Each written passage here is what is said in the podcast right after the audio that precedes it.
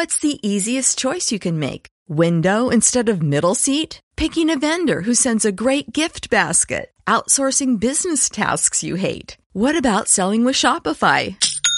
Whether you're selling a little or a lot, Shopify helps you do your thing, however you cha-ching. Shopify is the global commerce platform that helps you sell at every stage of your business. From the launch your online shop stage to the first real life store stage, all the way to the did we just hit a million orders stage. Shopify's there to help you grow. Whether you're selling scented soap or offering outdoor outfits, Shopify helps you sell. Wherever and whatever you're selling, Shopify's got you covered. Sign up for a $1 per month trial period at shopify.com slash try. Go to shopify.com slash try now to grow your business, no matter what stage you're in. Shopify.com slash try.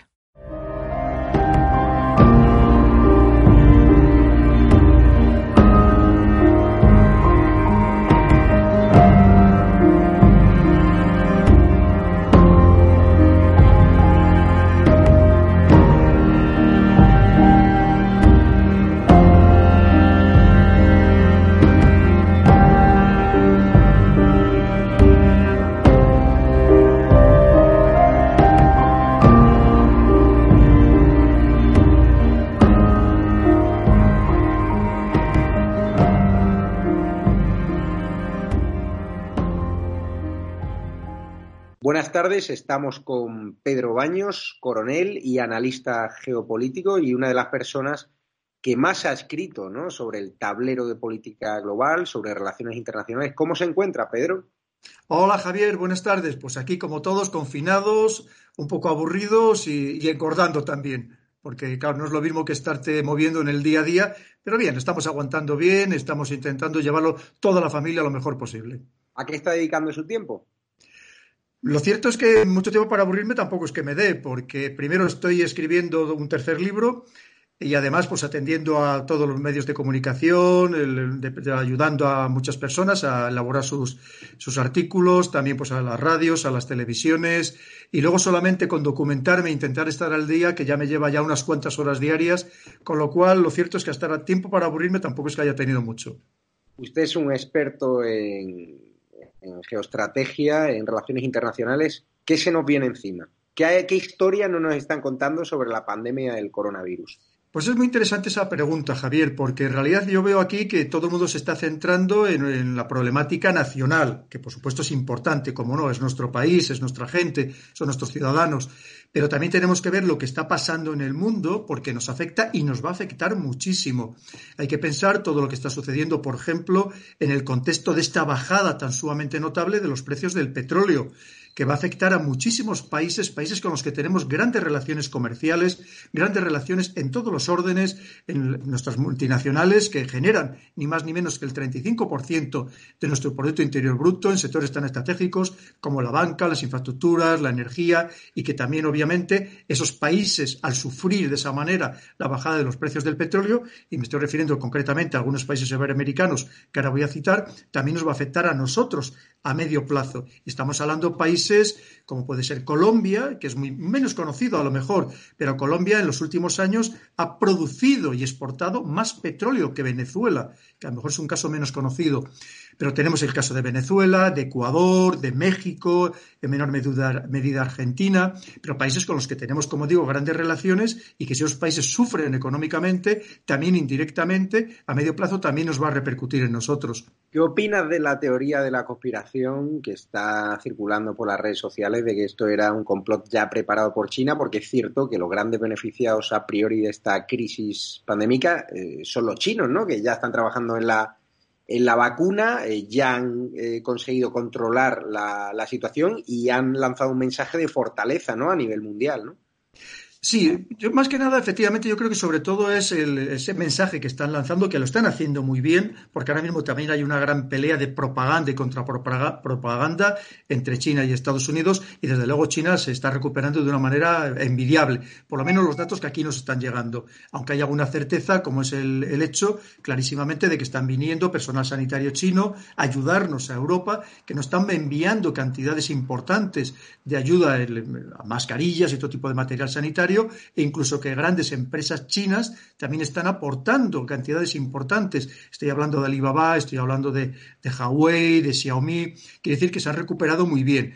Yo creo que simplemente sea que fuera lo que, lo que allí sucedió, que efectivamente sea procedente de una zoonosis, es decir, que de un animal haya saltado un humano, sea el, murciélago, el pangolín, un lagarto, lo que sea, o bien sea que efectivamente se les pueda haber escapado ese laboratorio de biotecnología de nivel 4, el nivel más alto de seguridad, que estaba a muy pocos metros de este mercado de, Wuhan, pero lo cierto es que ellos han sabido jugar muy bien sus cartas y, como digo, eh, posicionarse ahora mismo en, dentro de esa pelea que ya tenían con Estados Unidos, posicionarse con ventaja, con ventaja importante, porque mientras Estados Unidos está sufriendo ahora las consecuencias y probablemente solo esté empezando a sufrir las consecuencias, ellos ya han salido de ellas y esto le va a dar una gran ventaja en el tablero eh, geopolítico y geoeconómico mundial. No significa que Estados Unidos todavía tenga muchos ases en la manca que, por supuesto, los va a saber utilizar. Es decir, ¿no crees que fue intencionado, que el virus se produjo en Wuhan? No, yo no tengo ningún elemento de juicio para afirmar eso, ni muchísimo menos. es más, yo creo que lo primero que si eso fuera intencionado, hay que tener en cuenta que hay que tener medios muy bien preparados, hay que tener vacunas para todo tu personal. Si ahora mismo tuvieran la vacuna, es tan sencillo como que una vez que ya se ha esparcido por prácticamente todo el mundo, sacarla inmediatamente a, la venta, ¿no? Para obtener importantes beneficios. A lo mejor es otro país el que se la adelanta. Yo lo que creo que otra cosa es que a lo mejor estuvieran en ese laboratorio de alta tecnología, como alertaban muchos científicos que se pudiera, no, a lo mejor no reunía las suficientes medidas de seguridad y que ahí el virus pudiera escapar.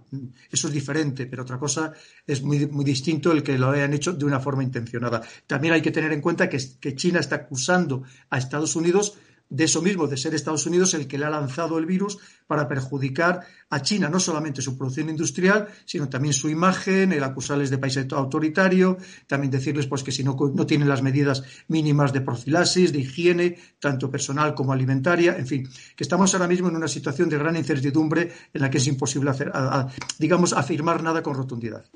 ¿Puede utilizar China esta situación ahora mismo circunstancial para arrebatarle el liderazgo mundial a Estados Unidos?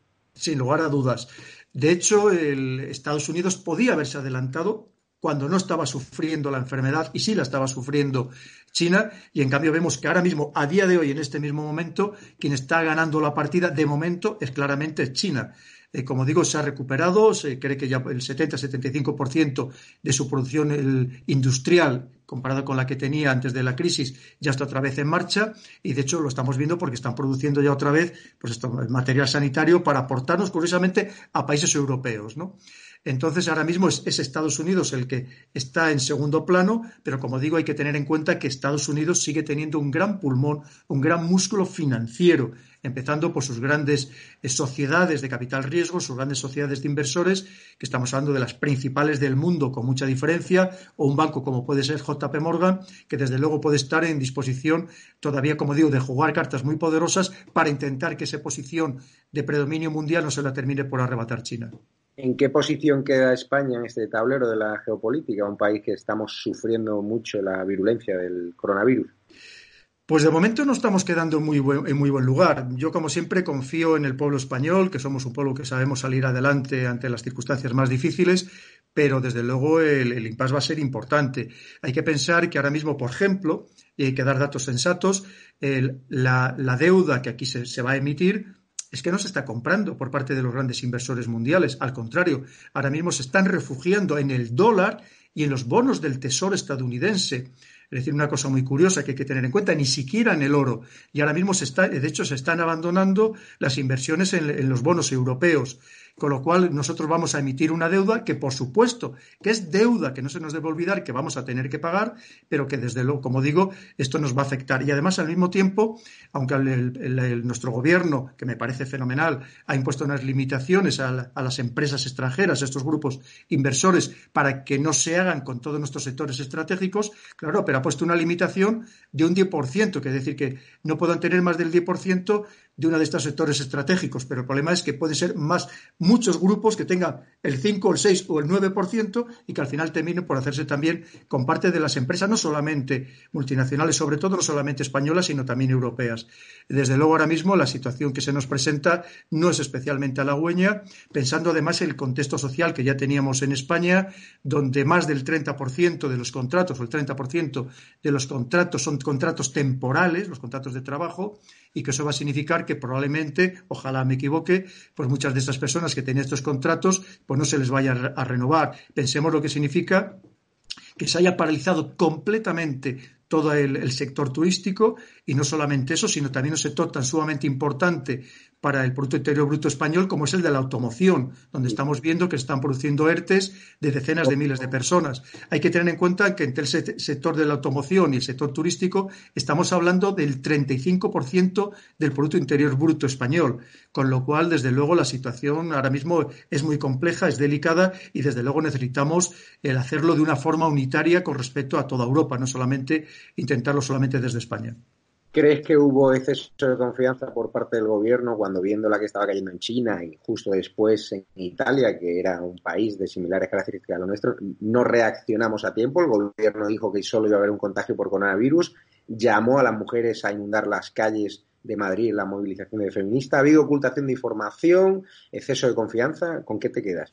Mm, sabes que además yo jamás me permitiría, el primero como ciudadano y luego como militar, criticar lo que está haciendo el gobierno. Lo que sí que es verdad es que nosotros en un programa que hicimos ya en cuarto milenio, que se emitió el domingo 1 de marzo, eh, yo dije claramente que digo, hay que pensar que si pasa en Italia es como si está pasando en España, por la proximidad, evidentemente, y yo, como dije en aquel momento, yo no sabía el número exacto, digo, pero seguro que hay a diario decenas de vuelos entre España e Italia y por tanto si pasa en Italia desde luego eso significa que está pasando claramente o que nos va a pasar nos va a afectar a, España desde luego nadie podía prever la magnitud de lo que nos ha pasado que ahora mismo somos el tercer país más afectado del mundo no el, claro, es que estamos hablando de una situación pues verdaderamente muy, muy, muy delicada. Eh, pero como te digo, eh, yo a partir de ahí, pues Jorge, sabes que yo no puedo hacer ninguna, Javier, no puedo hacer ninguna crítica al gobierno. Lo entiendo. ¿Y qué estás leyendo estos días? ¿Estás viendo alguna serie interesante que nos recomienda desde tu aislamiento? Pues mira, estoy leyendo una novela, pero es una novela histórica sobre Aníbal, que es una novela además, mira, la tengo, la tengo aquí al lado, además te la voy a enseñar. Una novela de lo más interesante, el, que escrito por eh, Gisbert Jafez, un nombre muy, muy extraño, pero de verdad que es, interesantísimo. A mí me gusta mucho por mis temas, los temas militares, los temas de estrategia, porque hay, entre otras cosas, eh, lo que se trata es precisamente de las guerras púnicas. Las guerras púnicas, en cierto modo, es, eh, también eh, podemos extrapolarlo al contexto actual, es decir, un Cartago que empieza a florecer económicamente que amenaza el predominio de toda una Roma en el Mediterráneo y que cuando tiene ese poder económico lo que se lanza es a la aventura militar, precisamente Cartago, para conquistar militarmente el Mediterráneo y hacer frente a su gran oponente. Y podríamos decir que básicamente eh, ahora mismo Cartago sería China y Roma sería Estados Unidos. esos ejemplos históricos son muy relevantes porque la historia es muy importante para conocer lo que nos está pasando y para prever lo que puede pasar en el futuro. ¿Has tenido síntomas del coronavirus? ¿Te encuentras bien? ¿Te has hecho la prueba? Hasta ahora, mismo nadie en mi familia afortunadamente ha padecido ningún síntoma. Ninguno nos hemos hecho la prueba, pero tampoco hemos querido necesario ni lo hemos solicitado porque, como digo, afortunadamente hasta hoy, hasta ahora, a día de hoy, no hemos sufrido ninguno de los síntomas. Lo que sí es verdad es que tengo amigos muy cercanos que sí que lo están sufriendo, algunos están empezando a salir y me han dicho que, lo han pasado mal porque son con la fiebre, con los síntomas que tienen, que, les ha costado trabajo incluso salir adelante y algunos todavía, todavía lo están padeciendo lamentablemente. ¿Qué es lo que echa de menos de su vida en libertad? Hacer ejercicio, lo he hecho muchísimo en falta porque intento hacer todo el ejercicio que puedo, me gusta muchísimo andar, si puedo en Madrid voy andando a todos los sitios, aunque me lleve hora, hora o más de una hora, y eso lo he hecho muchísimo en falta. Intentamos en familia hacer ejercicio por las tardes, pero claro, no es, lo mismo ni muchísimo menos que hacerlo evidentemente pues en un gimnasio o simplemente al aire libre, que nos gusta mucho el aire libre y disfrutar de él. ¿Curiosidad, algún pecado que haya metido en su cesta de la compra? Eh, no, no, no te he entendido. ¿En, qué sentido? ¿La curiosidad que haya metido en su cesta de la compra para estos días de aislamiento? Ah, no, no, no, pues mira, el... ¿Qué tipo de comida? No, la verdad es que si acaso algo que normalmente tampoco hacemos, a lo mejor algún chocolate, que nos vamos a dar por lo menos algún, pequeño capricho, que no deberíamos precisamente estando sin hacer ejercicio, pero no, lo demás eh, nosotros eh, comemos todos, intentamos comerlo lo más sano posible. Es verdad que no vamos a poder tener muchos productos frescos porque intentamos no salir a la calle. yo si salgo, salgo exclusivamente a comprar el pan enfrente de casa y me vuelvo otra vez corriendo y, eh, porque además hay que respetar las normativas, lo que nos está indicando el gobierno, y si fuera necesario, prescindiríamos incluso del pan porque podemos eh, tener alimentos no perecederos que podemos irlos consumiendo y que creo que probablemente además debería, debería ser lo que deberíamos hacer todos, porque lo que está claro es que cuanto más tiempo aguantemos en casa, cuanto más respetemos las directrices del gobierno, que evidentemente no son en balde, creo que irán beneficio de todos. Y cuando digo de todos, digo de todo el país, porque efectivamente, como estamos hablando, Javier, estamos hablando de que más allá de las consecuencias eh, sanitarias de salud que son importantes,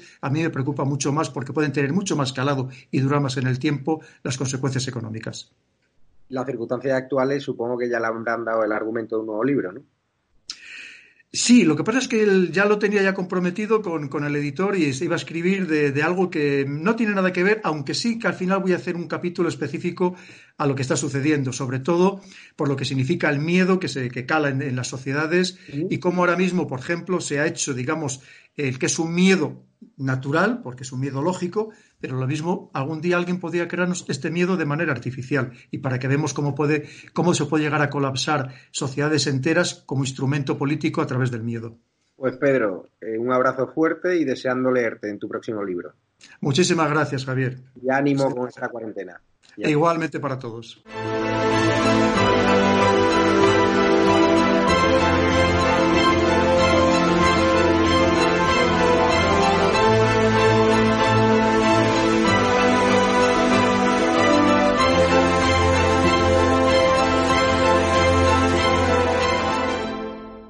¿Te preocupas por tu familia? Entonces, ¿por qué darles solo huevos ordinarios cuando pueden disfrutar de lo mejor? Eggland's Best, los únicos huevos con ese delicioso sabor fresco de granja, además de la mejor nutrición, como 6 veces más vitamina D, 10 veces más vitamina E y 25% menos de grasa saturada que los huevos regulares, además de muchos otros nutrientes importantes. Así que, dales los mejores huevos. Eggland's Best, mejor sabor, mejor nutrición, mejores huevos.